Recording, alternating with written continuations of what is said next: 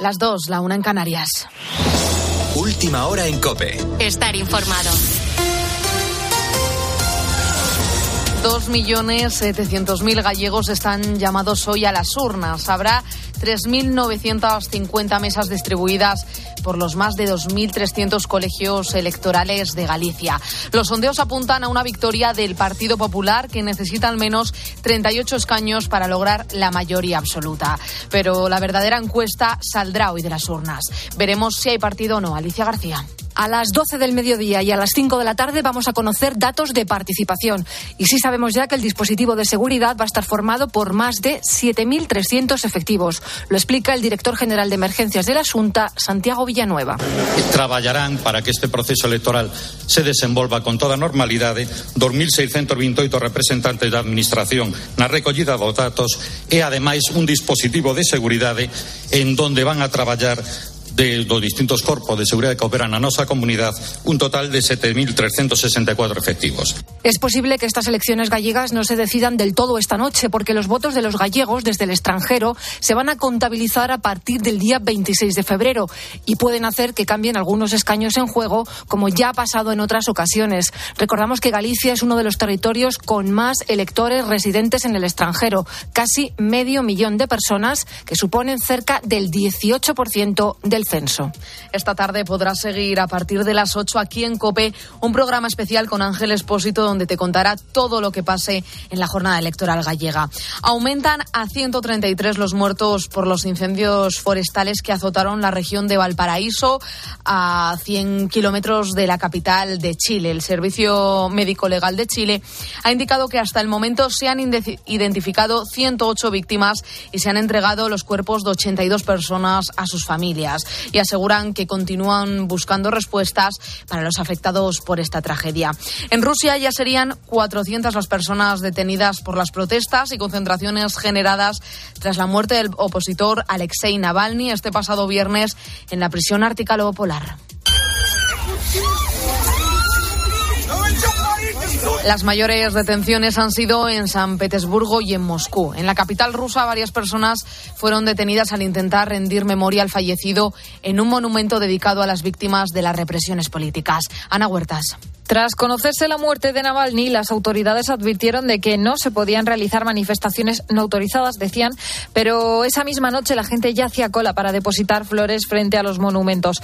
El profesor de Relaciones Internacionales, Antonio Alonso, de hecho aquí explicaba en COPE que esta muerte podría generar incluso más protestas en las calles en contra del Kremlin si antes de las elecciones, que son ahora a mediados de marzo en Rusia, era previsible que hubiera manifestaciones en las calles a favor de Navalny, pues se podían autorizar. Pero ahora con la muerte de Navalny, pues el que iba a salir a la calle va a salir e incluso a lo mejor puede animar a otros. Esto no le venía bien a Vladimir Putin.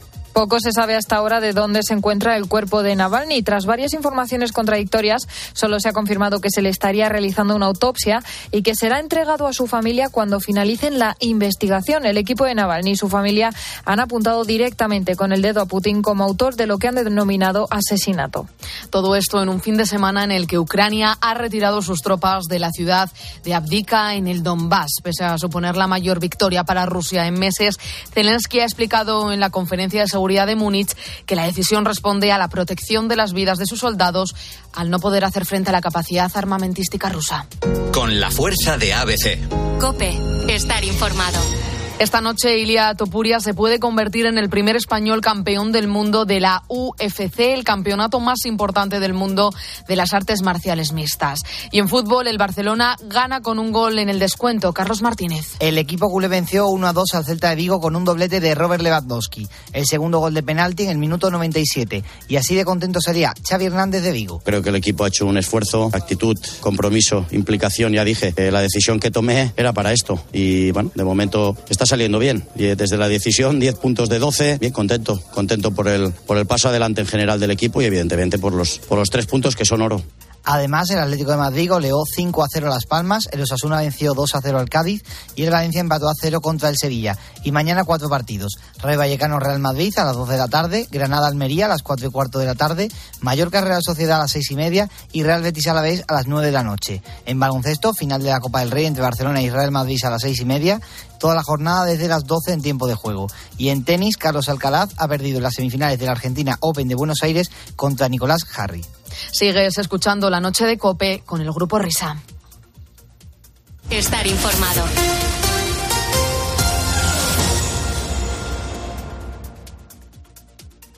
Escuchas la noche. Con el grupo Risa. Cope. Estar informado. Esto es la noche con el grupo Risa. Acuérdense que les van a preguntar.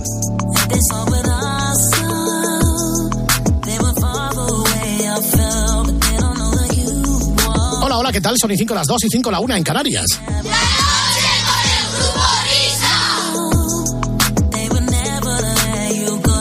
Así empezamos la segunda hora de transmisión de este programa de radio en las primeras horas de este, ¿qué día es? Decimoctavo día del mes de febrero.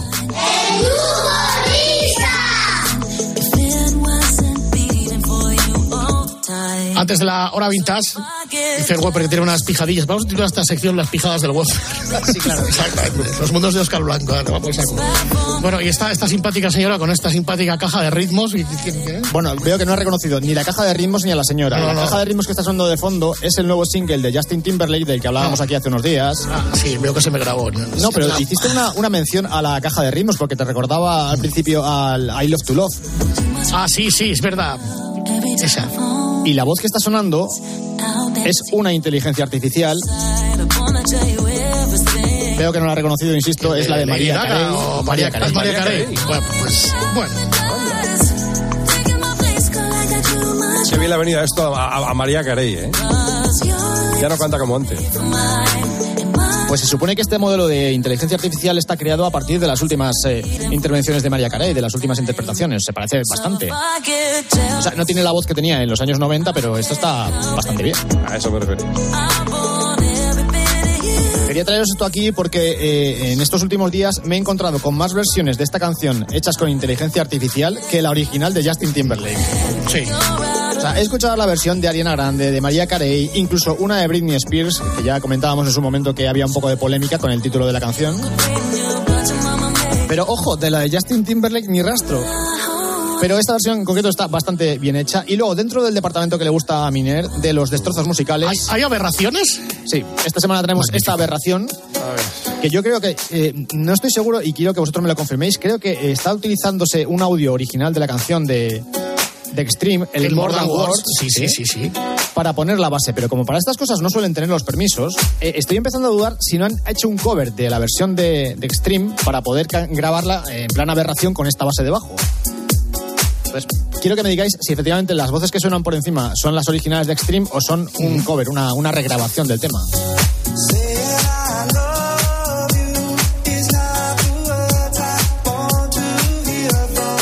que son es, que es la original. Yo creo que también es la original, ¿eh? Sí, que un poco subidita de, de tal, pero es la original. Tengo esa sospecha, pero al mismo tiempo, igual que pienso que es la original, el tema no se llama More Than Words, se llama More Than Words para no pagar derechos y tampoco aparece el nombre de Extreme en ningún sitio de la canción en los créditos. Esto me parece, me parece como, como lo que te venden en el rastro. tío.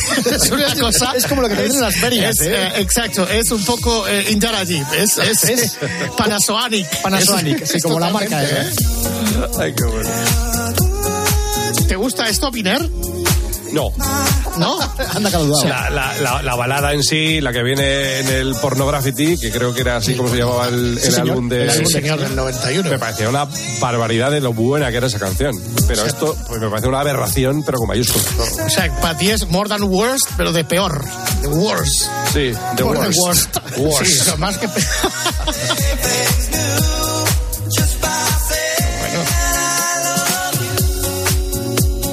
esto se hace en una tarde, tío. Eso, por eso te iba a decir, entonces son dos minutos. Hace 20 años nos habríamos quedado dos meses. ¡Ah, la remezcla! Y pues, bueno, habrá, habrá que meter un rap en medio, además. Sí, o sea, y unos señores cantando. y, y unos timbales. Fíjate qué morro, o sea, es que. Ahora le quitan la esto y ya está. Es vergonzoso, de verdad. Bueno, después de este periodismo de denuncia, en las madrugadas de España. Right now, así se escribe la historia de la radio. Ahora que hemos celebrado el Día de la Radio el pasado martes, desde tiempos inmemoriales fuimos jóvenes, nos acompañaba la radio, pero aparte de la radio había otras muchas cosas en el universo audiovisual. Porque nosotros, al contrario que Iñaki la semana pasada, sí teníamos tele cuando nacimos. Sí, es verdad. En blanco y negro, ¿eh? De momento. O sea, tele en color era un lujo asiático. ¿A que sí, José Manuel Ponchis? Buena madrugada. Buenas madrugadas. Saludos, saludos, saludos y muy buenas noches, José Manuel Pontes. ¿Qué tal en tu cuartel general? Pues muy bien, sentadico, esperando. ¿Qué, ¿Qué vamos a hacer hoy? ¿Qué vamos a hacer esta madrugada? ¿Con qué nos vamos a entretener? Bueno, vamos a recuperar unas cuantas series de televisión eh, con el siguiente criterio. Series que son secuela, es decir, series que se crearon como un spin-off de una serie anterior, series que tienen una continuación, series que son una segunda parte, series que son un desgajo de una original, series que tienen que ver eh, de alguna manera con, con otra, aunque no sean oficialmente un spin-off o, o un, Un desgajo, o un colgajo o lo que sea. y vamos a empezar con una que yo particularmente no conozco, porque debe, ser una serie que hace bastante tiempo de ella. Que creo que aquí en España se llamaba El Show de Mary Tyler Moore. No, la chica de la tele. Uf, peor todavía. Bueno, mira, empezamos ahí. Eh, eh, ¿y ¿Por qué me suena a mí esta canción? This world is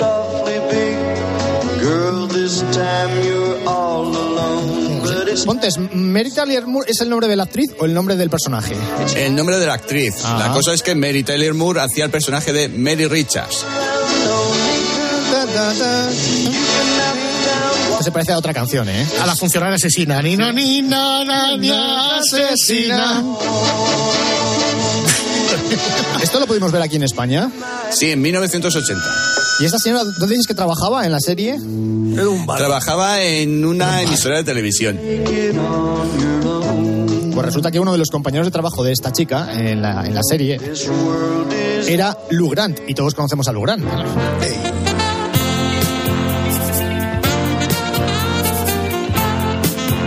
¿Y porque esto sí que nos suena mucho más? Quizás porque eh, las pudimos ver mejor en televisión española en la segunda cadena en un horario mm, que terminamos viendo todos la- el domingo por la tarde-noche. Ah, o sea que esta era una de las series deprimentes de domingo por la tarde que cuando escuchabas la sintonía te querías morir porque al día siguiente tenías colegio. Correcto. Aparte, era muy chocante con respecto a la chica de la tele. La chica de la tele era una telecomedia y Lou Grant era más un drama. Sí, es verdad. O sea, esta era una serie seria. Sí. Y no salía la chica de la tele en Lou Grant, ni siquiera en el primer capítulo para No, hacer no, un no. poco de ligazón. No, para nada. Entonces está bien programado. Un domingo por la tarde-noche tiene que poner dramas. Hasta que llega el lunes. Entonces podemos decir que Lou Grant es un spin-off de La chica de la tele. Correcto.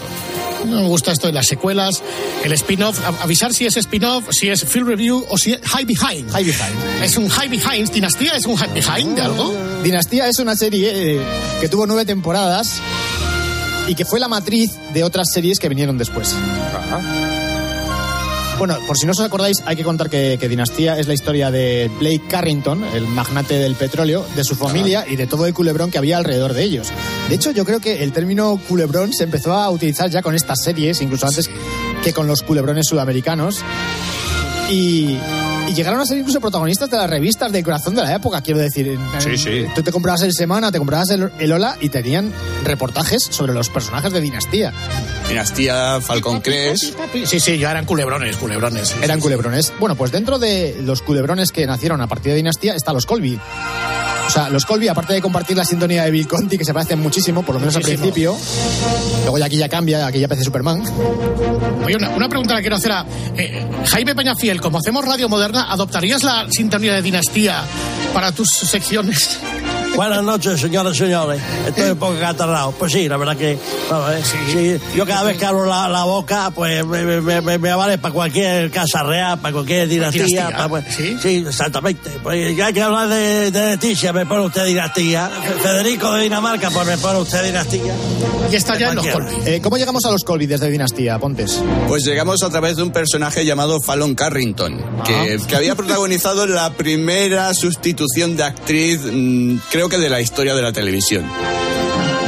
Eh, explica eso un poco más en profundidad. ¿Qué quieres decir? Que había un personaje que estaba interpretado por un actor o una actriz y luego en la siguiente temporada y sin aviso lo cambian por otro actor y aquí no ha pasado nada, ¿no? Correcto, Pamela Sue Martin hacía de Fallon Carrington en una temporada. El, el personaje desapareció mm, porque tenía unas circunstancias de que la actriz no quería continuar en la serie. Y en la siguiente temporada apareció el mismo personaje, pero con otra cara, con la cara de Emma Samps. Bueno, y en los primeros capítulos de los Colby salía también gente de Dinastía por aquello de completar la saga o de hacer a la gente acostumbrarse a los nuevos personajes.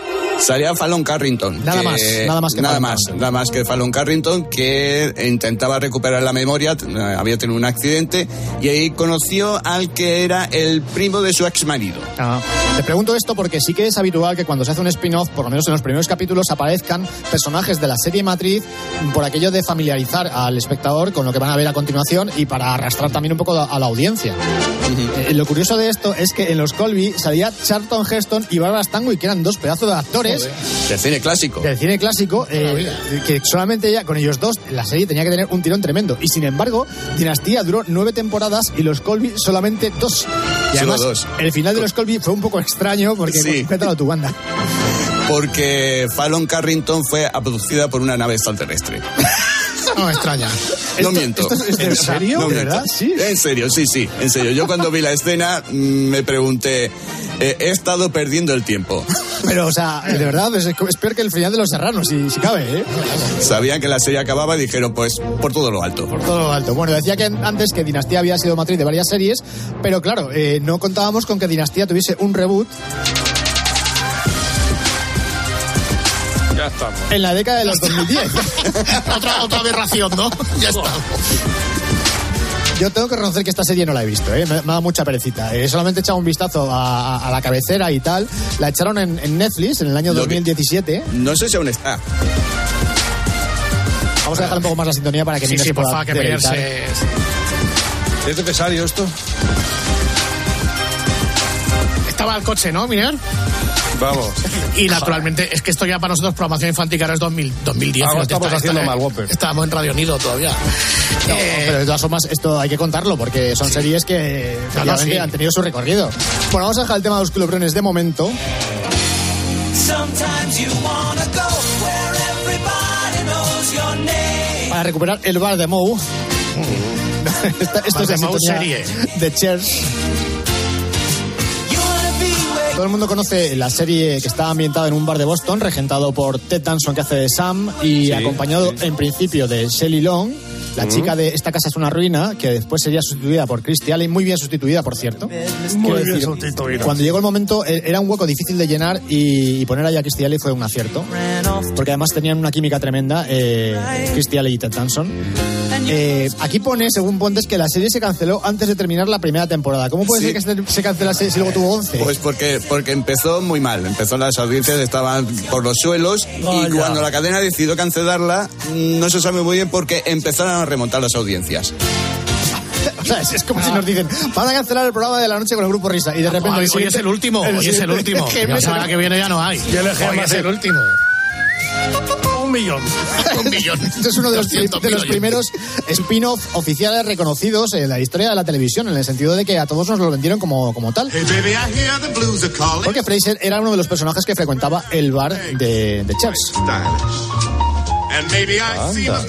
Y como era uno de los personajes más populares, pues le hicieron una serie.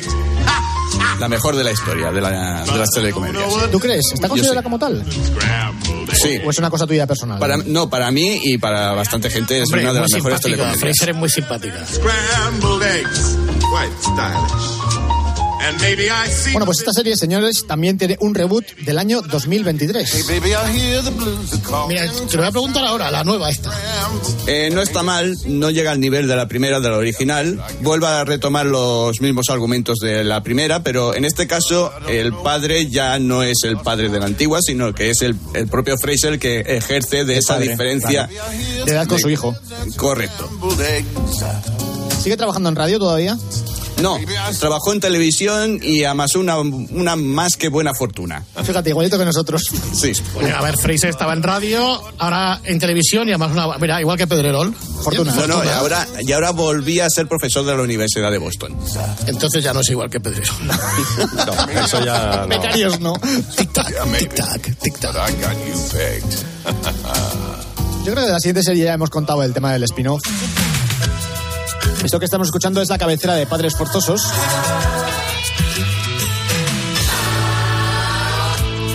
Esta pedazo de serie que vio nacer y crecer a las hermanas Olsen.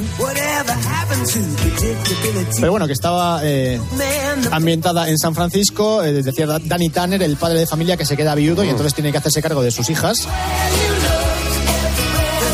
De DJ Tanner, Stephanie Tanner y Michelle, que es la pequeña, y entonces eh, llama a su cuñado y a un amigo de la infancia para que le echen una mano pues, haciendo de padres, todos juntos a la vez. Pues esta serie tuvo un reboot muy importante en el año 2016 y del cual además también hablamos bastante aquí, que fue eh, Madres Forzosas. Además, un reboot que funcionó muy bien, por lo menos las dos primeras temporadas.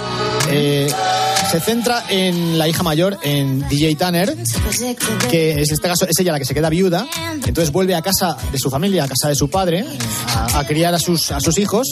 Algunos ya están creciditos incluso. Y para que le eche una mano, pues llama a la que era su mejor amiga de la infancia y a su hermana. Con lo cual, al final, prácticamente se reúne el elenco original de la serie. Prácticamente. Faltaron las gemelas que no quisieron aportar No nada. quisieron participar. Pedían de hecho- pasta y claro.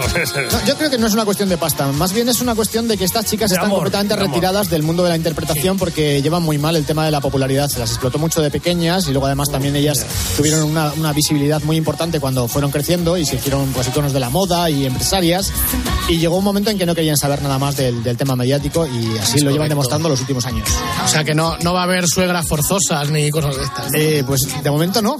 No, de momento no, porque el, el creador de la serie cayó en desgracia por una serie de asuntos mm, sexuales. ¡Jova!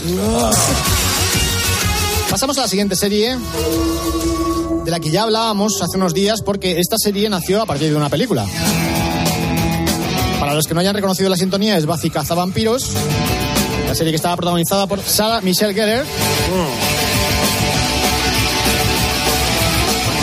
Bueno, no vamos a entrar en detalle de esta serie, que es bastante de culto y la gente la tiene bastante controlada. Pero sí vamos a saludar una vez más a todos los vampiros que nos están oyendo.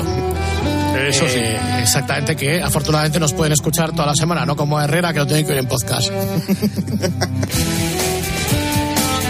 Y esto que escuchábamos es la sintonía de cabecera de el spin-off de Buffy Vampiros que se llamaba Ángel, no sé si decir Angel o Ángel, Ángel, aquí en España decíamos Angel, Ángel, Angel. Ángel, decíamos eso, Ángel, Ángel. Buffy Cazavampiros tuvo siete temporadas, empezó en el año 97 y acabó en el año 2003 y se solapó con el spin-off eh, con Ángel porque empezó en el 99 que acabó en el 2004, aunque aquí en España lo vimos en el año 2001. El intérprete principal de esta serie es eh, Ángel, un personaje que salía en Buffy Cazavampiros no desde el principio, sino de las, de las eh, últimas temporadas ya, supongo que a partir de la quinta temporada ya estaba Ángel por ahí pululando. Y el actor es, es, eh, David. Correcto. Que todos le ponemos cara porque es Bones, o sea, Bones, sale en la serie Bones. El chico de Bones. El chico de Bones, sí.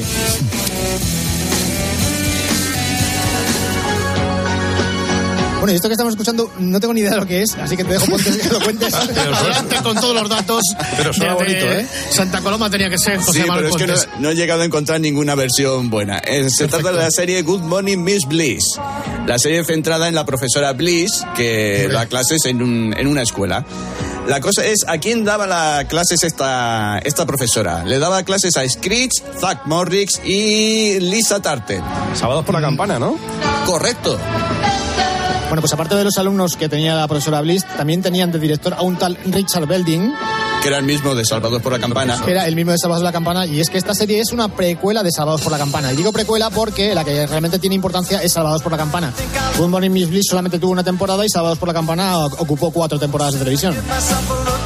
Y al elenco que salía en Good Morning Miss Bliss se le unió pues eh, Mark Paul Gosselaar, Zach Morris, eso Zach es. Morris, Dustin Diamond, eh, Mario López, que sigue igual el tío cabrito hecho un pacto con el diablo. Igual, igual. Tiffany Amber Thiessen, que también está guapísima. Buah, buah, buah, buah.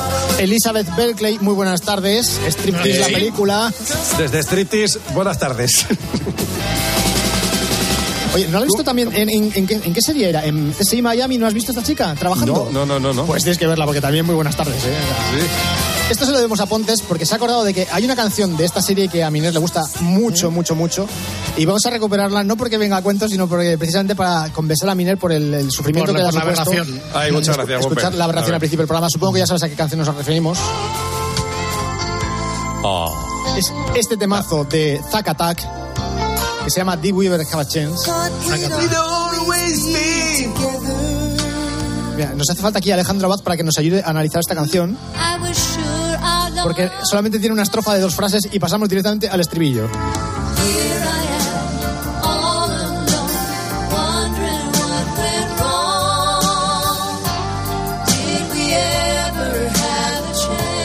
Y volvemos otra vez a la estrofa que tiene otras dos frases nada más. It's hard to see this world without you. A lonely place without romance. Estribillo otra vez. Es una estructura rarísima. Ole, Sí, sí, es muy bonito. ¿eh? La, la banda sonora de Save by the Bell es una maravilla. ¿eh? Ahora tenía que entrar el.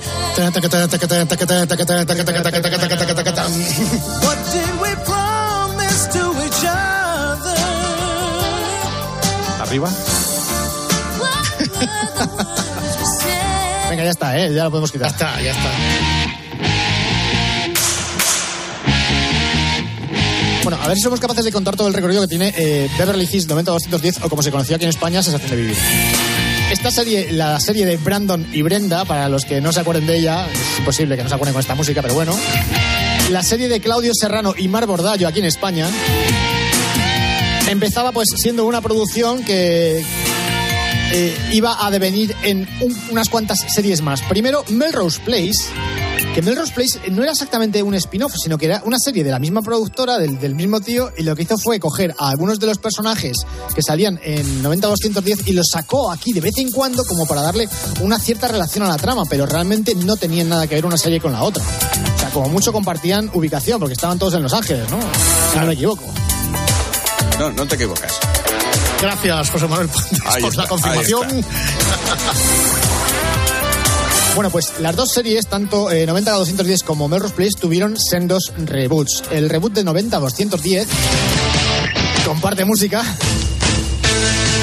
La serie eh, está bastante bien y la ligación con la serie original, aparte de que el planteamiento más o menos es el mismo, eh, ocurre en, en el mismo sitio, también en Beverly Hills, y, y, de hecho algunos de los protagonistas de la serie original salen aquí eh, haciendo papeles relativamente importantes. Hay una profesora que es, en- que, que- que es uno de las chicos de Beverly Hills 90-210, Jenny Garth hace de profesora, y también sale la, la actriz que, que interpretaba a, a Brenda, no me acuerdo ahora mismo cómo se llama. Igualmente que 90-210 tuvo un reboot Melrose Place, Era Shannon Doherty. era Shannon Doherty, sí. Y creo que la única ligación que tiene esto con la serie original es que vuelve otra vez a salir Heather Locklear, que era la casera de los chicos originales de la serie original. Vuelve aquí otra vez a ser la casera de los nuevos eh, chicos de Melrose Place, que es el mismo sitio. Melrose Place era como se llamaba el complejo de apartamentos donde vivían todos. De hecho, el gancho televisivo que hicieron en Estados Unidos fue este. Vuelva Amanda. Vuelve Amanda, sí. Amanda Woodward, me parece que se llamaba, ¿no? Sí, Woodward. Woodward.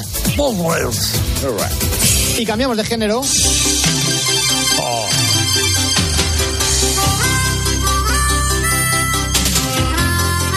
Perfect Strangers en Estados Unidos, primos lejanos aquí en España. Primo Ladi. Serie que veíamos en Canal Plus. En Canel, Canel. En Canal, a partir del año Canel. 1993. Cuando empezábamos la sección comentaba que eh, había series que eran spin-off, había series que eran precuela, secuela. Bueno, en este caso es una cosa muy extraña. Podríamos decir que esta serie tuvo un forúnculo. Porque, ¿Cómo? Un forúnculo. Me gusta esto como. Yo te- te Ahí digo- está, te digo por una razón, porque es que realmente la serie de la que vamos a hablar a continuación no es un spin-off de, de Perfect Strangers, no es una secuela, no es una precuela, sino que simplemente tiene un personaje en común, nada más. Resulta que la ascensorista de Primos Lejanos, la ascensorista del periódico donde trabajaba eh, Primo Larry, Larry Appleton, Eh, pues era una señora que, que estaba... Dilo, dilo ya, Julia de Verano Azul. No, no, no. pues- ¿Sí? No, era una señora que estaba casada con un policía. Ese policía se llamaba Carl Winslow y Carl Winslow era el protagonista de la serie Cosas de Casa. Es verdad. Pero no tenía nada que ver, nada más. O sea, jamás salieron los primos lejanos en Cosas de Casa, que yo sepa, a ver si voy a estar No. equivocado. Eh, jamás salió nadie de, de Cosas de Casa, exceptuando a Harriet, la ascensorista, eh, trabajando en, en primos lejanos, y ya está, es solamente eso. Bueno, y que la cabecera la canta el mismo señor o es otro distinto. Yo creo que es el mismo, ¿no? Es el mismo. Es el mismo, ¿no? Sí. Parece. Bueno, para recapitular esto tan extraño que he contado, simplemente Harriet Winslow trabajaba en el periódico donde trabajaba el primo Larry. Ya está. Y lo curioso de eh, Cosas de Casa es que esta serie que se alargó durante ocho temporadas, eh, bastante más que Primos Lejanos, que solamente fueron tres, eh, decía que lo extraño es que esta serie se planteó originalmente como la historia de Carl Winslow y de su familia. Pero tenían un vecino que se llamaba Steve Urkel, que no salía desde el principio de la serie, no salía en los primeros capítulos, pero que a medida que fue saliendo fue cogiendo tanta popularidad que al final fagocitó todo el argumento de la serie y prácticamente era él. El protagonista. el protagonista. Cosas de casa era la serie de Steve Urkel. Aunque originalmente no iba a ser así. Y venimos a España. Ahí estamos, España. Estas palmas tan lamentables de, de Unas máquina. palmas súper bien hechas, exactamente. Podía imaginar ¿Eh? volvería Ahí estamos, Ahí está, se acabaron los, los esguinces de lengua de nombres en extranjero. Antes estaba a punto yo de decir, eh, Webber ha dicho eh, Brandon y Brenda, y yo estaba a punto de decir Brandon y Branda, tío. O sea, lo que perdí, te daré lo que me pidas. David ya ha reconocido, está en la sintonía de Siete Vidas. Soy la llave de tu Y este es uno de los spin-offs también más eh, famosos de la historia de la televisión en España, el de Siete Vidas, y se llamaba Aida. Aquí las palmas son de verdad, bueno, el- la guitarra española es de verdad. La que cantas bebe, antes cantaba Miguel Aragón. Y Aida, que era la mujer de la limpieza que salía en Siete Vidas. Que además tuvo eh, prácticamente el mismo recorrido que la serie original, porque Siete Vidas fueron 15 temporadas y Aida fueron 10, o sea, es muchísimo tiempo en televisión. Y los protagonistas se fueron. ¿Te refieres a los de Siete Vidas o a los de Aida? Eh, Siete vidas el protagonista era Tony Cantó. Y se piró. Y se, y se piró. Para dedicarse De a la Aida- política. De Aida, por favor. de Aida la protagonista, la protagonista era Carmen Machi y al final piró. también se piró. Y ahora damos el salto a la pérfida Albión.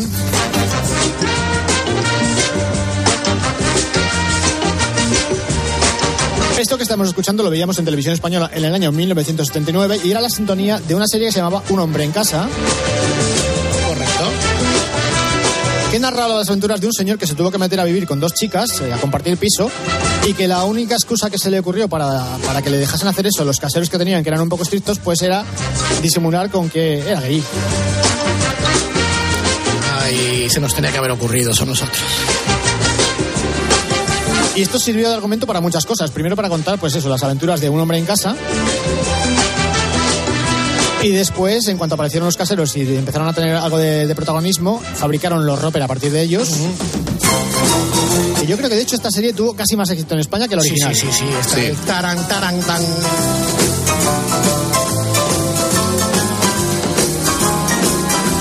Los Roper eran las aventuras de eh, Mildred y George Roper. Con sus particularidades que no eran pocas. Que se trasladan a un nuevo barrio para vivir. Y luego tenemos que volver otra vez a, a recuperar el personaje de, de Robin cuando se independiza de las chicas y se va a vivir por su cuenta con su pareja. Este era el nido, ¿no? Y esto es el nido de Robin, claro. Uy. Sí, no, no es el de las cuatro, es el de Robin.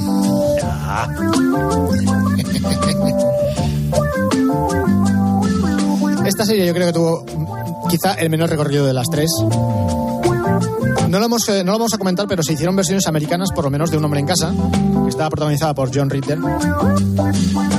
Apartamento para tres. Apartamento para tres, fíjate. Y además la cabecera la grababa eh, José Luis Gil, ya no me acordaba de eso.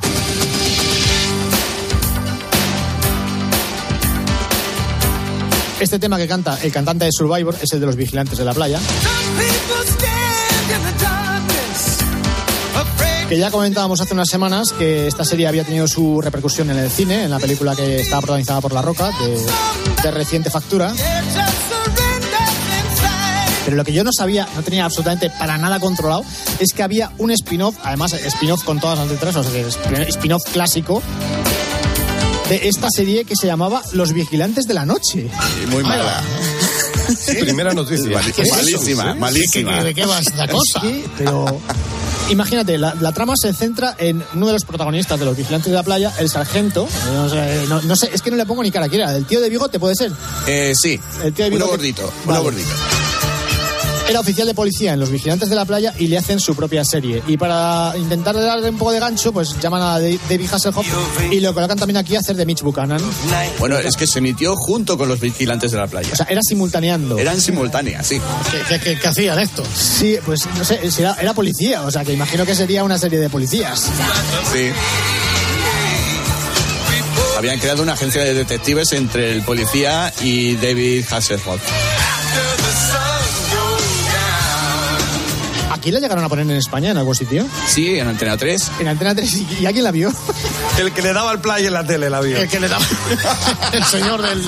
Te digo una cosa, yo creo que la gente que está dando la play en la tele ni siquiera ve las series, ¿eh? No, hombre, no, que va, va por un bocadillo. No teníamos ningún conocimiento de esto y de lo que No, viene a no, continuación, yo creo que tampoco, ¿eh? Cuéntalo tú, Pontes, mientras yo recargo. Samalele Samala, la canción de la aldea del arce. La serie de dibujos animados japonesa que cantó Monano y su banda.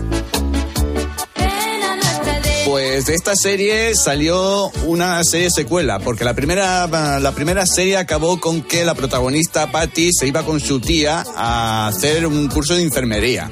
Un curso de enfermería, porque la tía era enfermera y a la niña pues se le encaprichó que ella quería ser también enfermera. Bueno, entonces imagino que de ese curso de enfermería saldría la secuela. Pa, pa, pa, pa, para, para. Que no llegó a España, ¿eh? Ah, menos mal. Entonces, si no llego a España, porque la estamos escuchando? ¿De qué iba esta serie? Porque hay mucha gente que nos escucha Pues- más allá de nuestras nuestras fronteras. Pues de las aventuras de Patty estudiando enfermería y con sus nuevos amigos en la nueva ciudad donde estaba. ¿Cómo se llama esta serie? New Palm Town Story. ¿Y en español? En español, las nuevas historias de Palm Town. Ah, sí, muy bien. ¿Duró mucho? Una temporada igual que la anterior. Igual que la carrera. eh.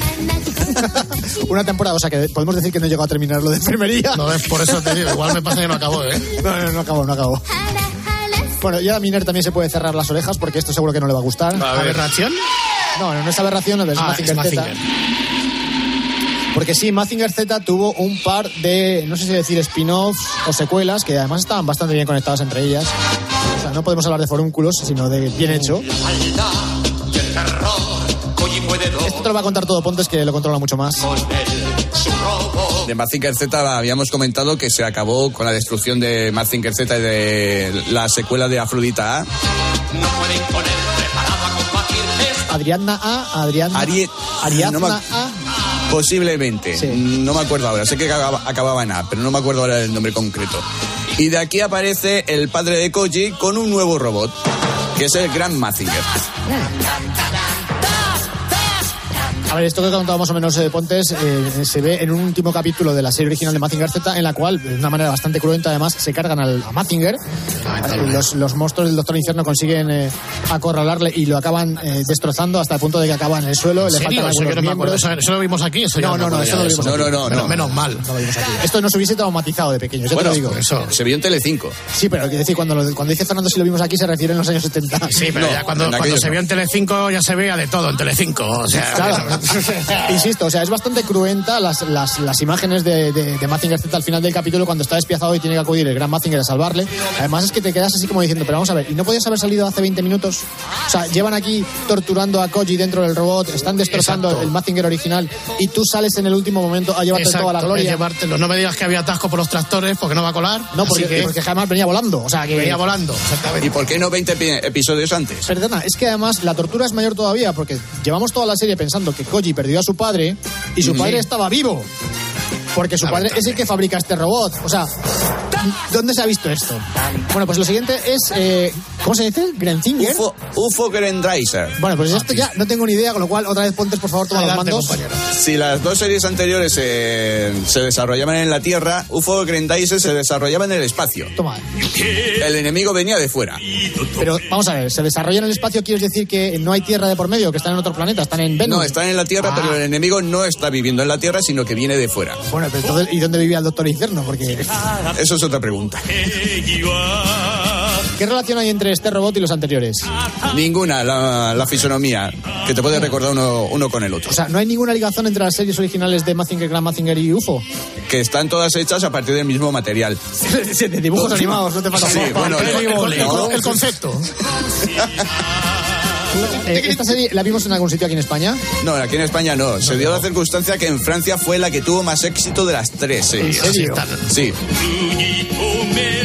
Bueno, vamos con uno de los spin-offs, yo creo que más desconocidos de los que hemos hablado esta noche.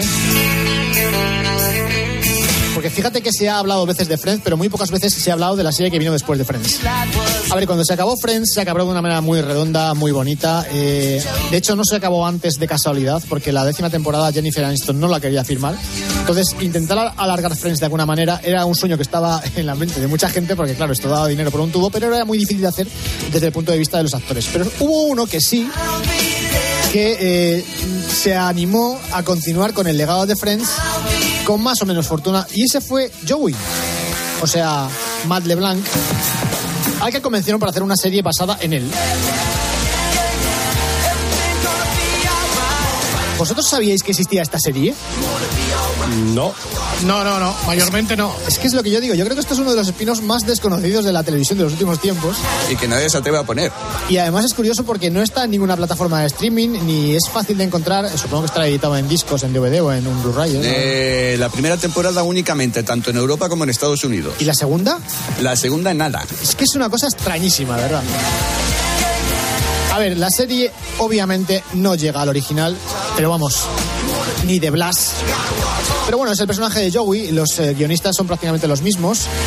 Eh, meten a, a una hermana que no coincide con ninguna de las hermanas anteriores de Joey que habían salido en la serie. Lo trasladan a vivir a Los Ángeles. Recordemos que Friends estaba ambientada en Nueva York. Y la verdad es que la serie está bien. No es, es, es entretenida, pero no llega a ser Pero no Friends. llega.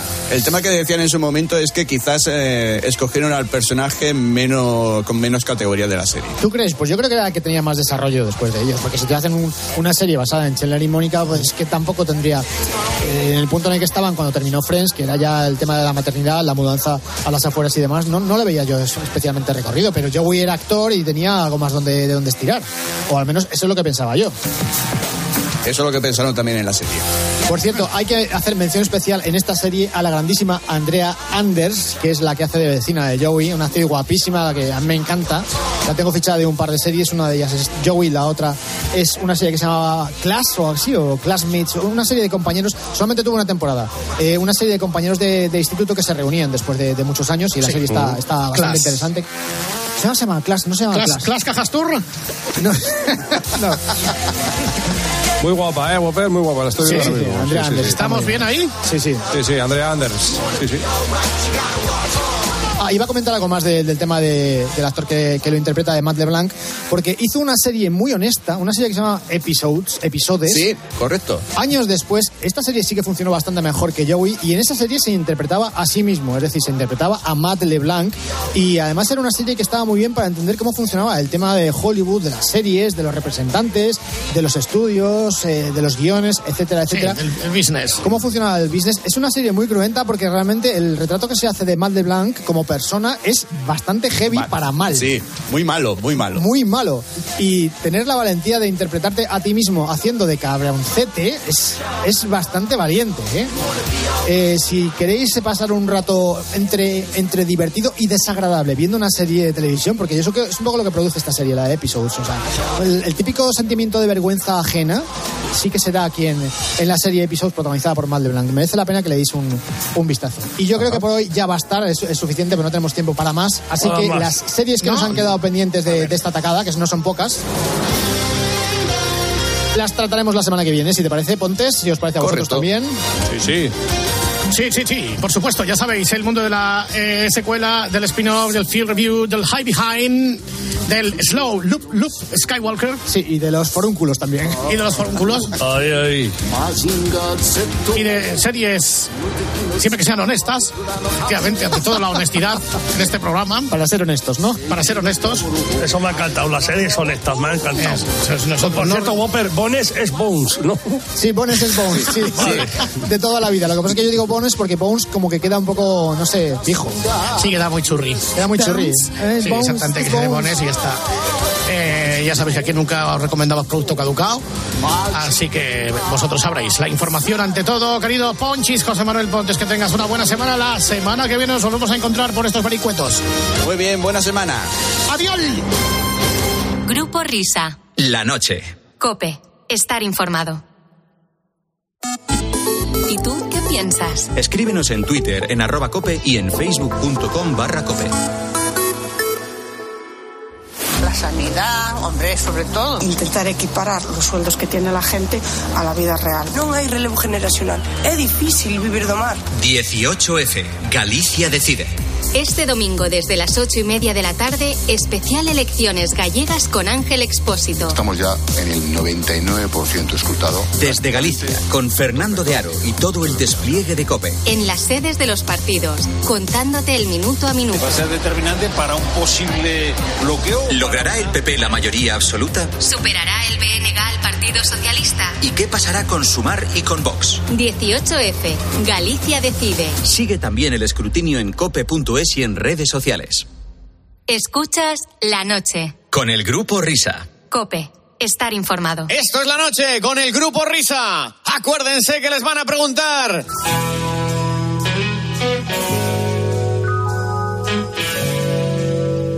Esta semana, además del Día de la Radio,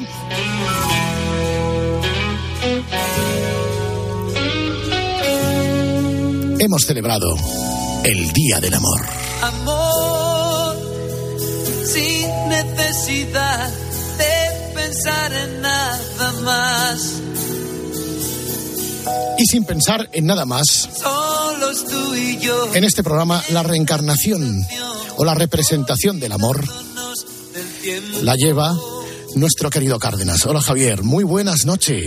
Buenas noches, ¿qué tal? ¿Cómo estáis, amigos? ¿Qué tal? ¿Cuánto tiempo, ¿Cuánto tío? tiempo, Qué eh? alegrón que vengas Oye, por aquí. de verdad, eh, muchas gracias por, por invitarme de nuevo al programa. Hace muchísimos años que, bueno, no sé años, pero muchos meses, que, que no estoy este eh, micrófono tan bonito, este micrófono azul de, de- de la cadena COPE, eh, y yo estoy, eh, pues, eh, a vuestra disposición para, para lo que queráis hablar, claro. Eh, vamos a ver. El Día del Amor es muy bonito en San Valentín, cuando todos habéis precioso. celebrados, los que estáis enamorados. Pero hay gente que pretende enamorarse y no lo consigue. ¿Qué va? No puede. Y no lo, no lo consigue y no puede porque eh, probablemente no está siguiendo el camino correcto. Eh, traducido al román paladino, hay mucho pringao en España. Mucho. Mucho. Mucho. Hay, hay mucho pringao que, que pues, eh, eh, en este momento de su vida, pues no, no, no, no tiene pareja, eh, le, le gustaría emparejarse. ¿Cómo le gustaría? le, le- le- le gustaría emparejarse. Ah, Em- ah. o sea, entonces, eh, claro, eh, dice, jo, yo lo intento de todas maneras, eh, en diferentes contextos. eh, entro a las tías, soy un cañero, intento hacerlo bien. Oye, pero hay algo que falla porque eh, ahora mismo tengo eh, eh, casi 50 palos, ¿vale? y no estás comido un rosco en tu vida. en tu vida. O sea, no, no, no, no, no sé lo que es besar a una mujer, ¿no? Entonces, eh, entonces claro, eh, es, que es, es que es un problema. Entonces, eh, insisto, o sea, seguro que lo has intentado mi- mi- mil, mil veces, pero que hay que cambiar estrategia, ¿vale? El chip, hay Porque que cambiar el chip. Hay que cambiar el chip, hay que cambiar estrategia. ¿Por qué? Porque si sigue haciendo lo mismo, final el resultado va a ser exactamente el mismo. Hay que cambiar eh, el método, ¿vale? O sea, hablamos Entonces- de eh, estrategias erróneas, estrategias fallidas. El típico tío que tiene un primer contacto visual con una tía y ya empieza a tejer sueños en su mente, ¿no? Exactamente. Y ahí es cuando eh, comienza el peligro. ¿Por qué? Porque comienza el pensamiento pringao, ¿vale? Entonces, vamos a, a- poner el foco sobre el pensamiento pri- pringao, básicamente para que vosotros, pringaos que lo estáis escuchando ahora mismo, eh, no cometáis el mismo error, ¿vale? O sea, situaciones, Entonces, situaciones Vamos, sí. típicas. Vamos a, a- a una si- situación típica. Eh, por ejemplo, un- un- una discoteca, ¿vale? Que es donde normalmente, pues, hoy la gente está más animada, eh, la gente quiere conocerse, no solamente vas a bailar y a tomar una copa, sino que vas, pues, a intentar encontrar, pues, alguien que, que- que te, que te guste y tener una, una, una, una relación, ¿vale?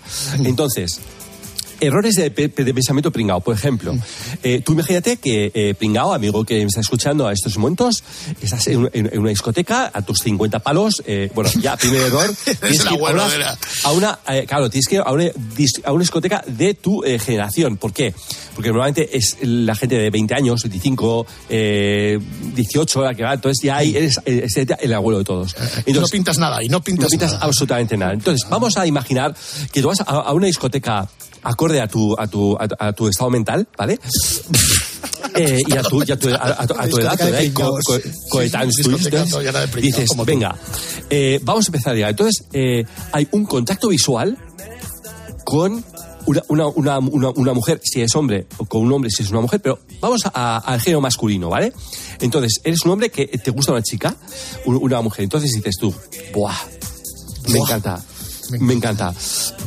Entonces, eh, te introduces, dices, hola, ¿qué tal? ¿Qué tal? Me, me llamo Blas, me llamo Javier, me llamo como, como, como sea y tal, no sé qué.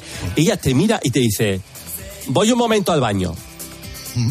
Entonces, eh, vamos a traducir lo que ha querido decir, ¿vale? Tú piensas, pensamiento ¿Qué significa pringao. esa frase? Buah, hace un flechazo, ha ido al baño, está poniéndose guapa para mí. Sí, claro. Eh, re- re- retoque de maquillaje, lápiz de labios. Eh, pero ves que va pasando el, el tiempo un poquito más, ¿no? Entonces ya te empiezas a hacer otro tipo de preguntas, empieza a hacerte. Entonces, por ejemplo, ¿está haciendo aguas mayores? ¿Es- ¿Está estreñida?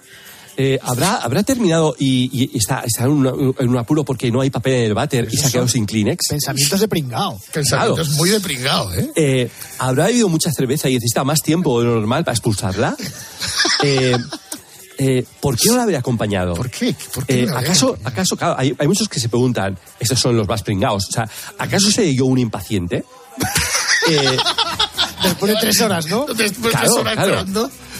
Encima, ojo, eh, puede pensar también, voy a, voy, voy a ser un, un caballero y voy a por otra copa para cuando regrese. Y han pasado cuatro horas, o sea, hay Para mucho, ella, mucho para riesgo ella, de para ella, claro. A por otra copa para, ella, ¿no? Por eso soy un caballero. Entonces, pues mira, eh, que, que yo amigo pringao, no.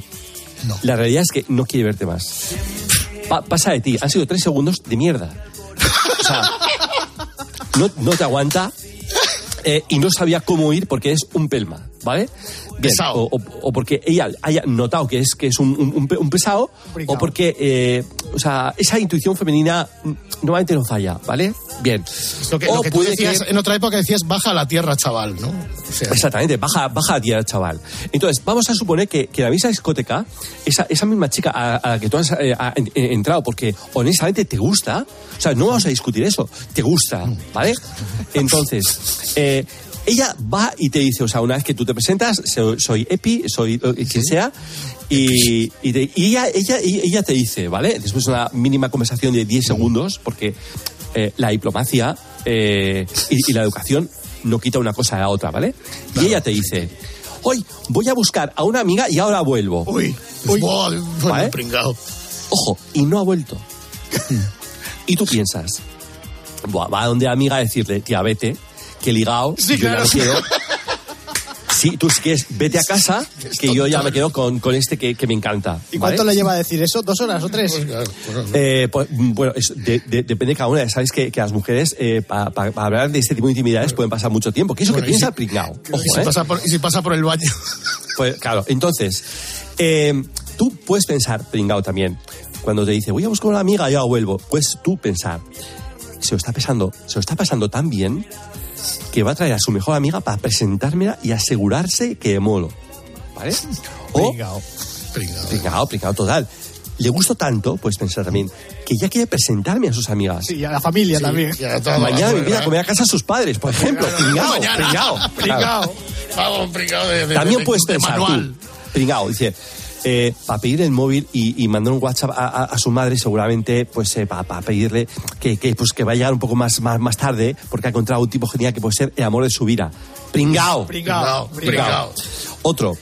Eh, claro, como está tardando tanto, igual se ha quedado sin batería, va a buscar a su amiga para hacerse una foto conmigo besándonos y la pondrá mañana en el perfil en WhatsApp, en Sí, Twitter, claro. en las redes sociales, Instagram, en Tinder y en Flix. Pringao. Ese, ese es el cuento de la lechera del pringao, ¿eh? O sea, es un tío muy corto, muy corto. Y luego puedes pensar, cuando te dice, voy a buscar a una amiga y ahora vuelvo, puedes pensar, después de aproximadamente 6-7 horas, puedes pensar, ¿cuánto tarda? Oye, y, y te digo una cosa, sí, sí. y, y qué cualidad tan bonita tienes, que es, o qué cualidad tan bonita tiene, que es la lealtad. ¿Por qué? Porque igual su amiga está un poco, un poco lejos y está haciendo un esfuerzo para encontrarla. Qué sufrida es. Claro. ¿Vale? Pero también puedes pensar, no me ha dicho a dónde va. A su, a su amiga, la sigo. Ahí está. Pringao, en toda regla. triple, ¿eh? Y- Toda y- y triple. Igual la pierdo, la acompaño y no, no, no va a ser que la, que la pierda. claro. Pringao. Pringao al cuadrado. Entonces, esto, esto, esto por un lado. Luego también hay otro- o- o- otra expresión que ella te puede decir, que es vete al cuerno, ¿vale? Eh, Dentro de la discoteca, Oh, ahí tú- ya- que es vete al cuerno. Bueno, Ahí ya no hay solución, no hay solución. Ahí no es, No. hay, y hay pringados también del vete al cuerno. Aquí no hay Ojo. segundas lecturas, ¿eh? Para, no, no, no, no, para un pringao sí que hay segunda lectura, sí, sí que hay solución. ¿Por qué? Porque el pringao cuando le dicen, vete al cuerno, y ella se va, el pringao piensa, no hay ninguna palabra con connotación negativa en vete al cuerno. No, nada. No, No hay un no, no hay un nunca, no hay un molestas, todo lo contrario. No, es una invitación, ojo, es una invitación. A los, a los toros. Es para ir a un sitio. Y si te invitan es porque hay un interés y ella va a estar. Vete al cuerno. Sí. ¿Será un bar? Bueno, pues el pringao coge un taxista. para el cuerno. El pringao se va a la calle, para un taxi, se mete dentro y lléveme al cuerno, por favor. Y el taxista Entonces, mirando como diciendo. Y, Y el taxista dice, voy, yo voy a empezar a dar aquí vueltas y te voy a crujir aquí toda la cartera. Claro. El pringao, pues, eh, cuando, cuando escucha vete al cuerno, el pringao piensa, joder, qué, qué, qué, qué directa. Quiere que huyamos de todos y de todos y nos veamos a solas en el cuerno. Qué gran idea, debe ser un gran bar. Sí. Tendrá un ambiente íntimo con cojines y velas. Hay que ser muy pringao para Hay pensar que ser eso. me gusta, pringao, me gusta. y re- retorcidamente pringao para quedarse sin chica y luego en el taxi sin cartera. Perfecto. Otra, otro pensamiento de pringao puede decir, joder, vete al cuerno, qué personalidad tan arrolladora tiene esa chica, qué directa. O sea, llevamos dos minutos conociéndonos y ya me aísla para besarme en ese sitio. Claro, claro. ¿Vale? O ta- también, dependiendo, si te dicen vete al cuerno a, a las 6 de la mañana, seis y media, cuando ya está a punto de cerrar el local, el, la discoteca, tú puedes pensar, "Mm, el croissant tiene forma de cuerno, seguro que me está invitando a Ahí desayunar". se va, sí, a su casa. Claro. Claro. Vete al cuerno. Es una indirecta para que nos Vente veamos. al cuerno en- es en- vente a mi casa, ¿no? Claro. Eh, O, o- o que decía Fernando antes, ¿es una indirecta para que nos veamos en San Isidro los toros? Es taurina fijo. O sea, y me ve hecho un toro. Me- eh, oh, es que, Escucha, verdad. Javier, y a- a- a- igual vete al cuerno es que se hace la, se hace, se hace la dura porque le molo. Seguro, seguro, seguro, seguro, seguro. Y luego, claro, el pingao, hay otro pingao que dice, ya, me dice, ve- vete, ve- vete al cuerno. Entonces, ¿qué es lo que hace? Se mete en Google para estar más seguro y lee. Mandar al cuerno, dos puntos. Al parecer, este cuerno guarda relación con el recipiente o bacín en forma de cuerno que se usaba antiguamente para evacuar la orina.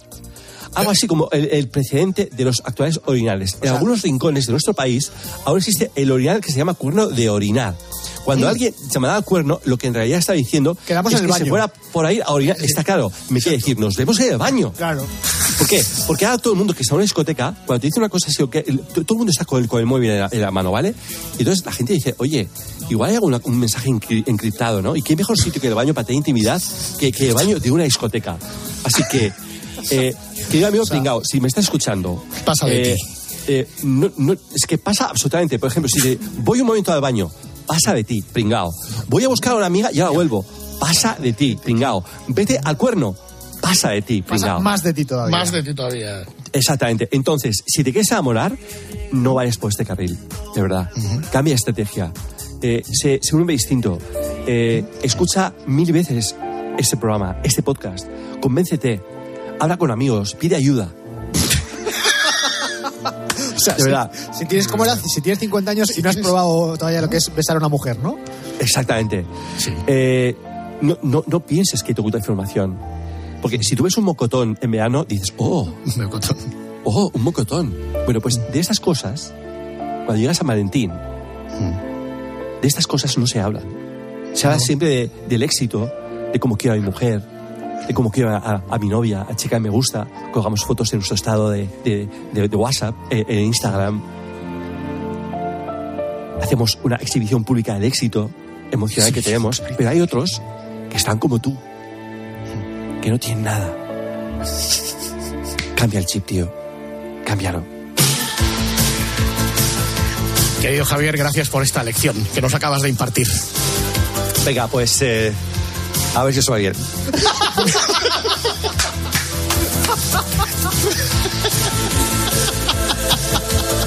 Te habrás quedado a gusto. Hala. Vamos a. Adiós, vamos a- proveedores. Uy, por por- las- Vamos a por las noticias de las tres.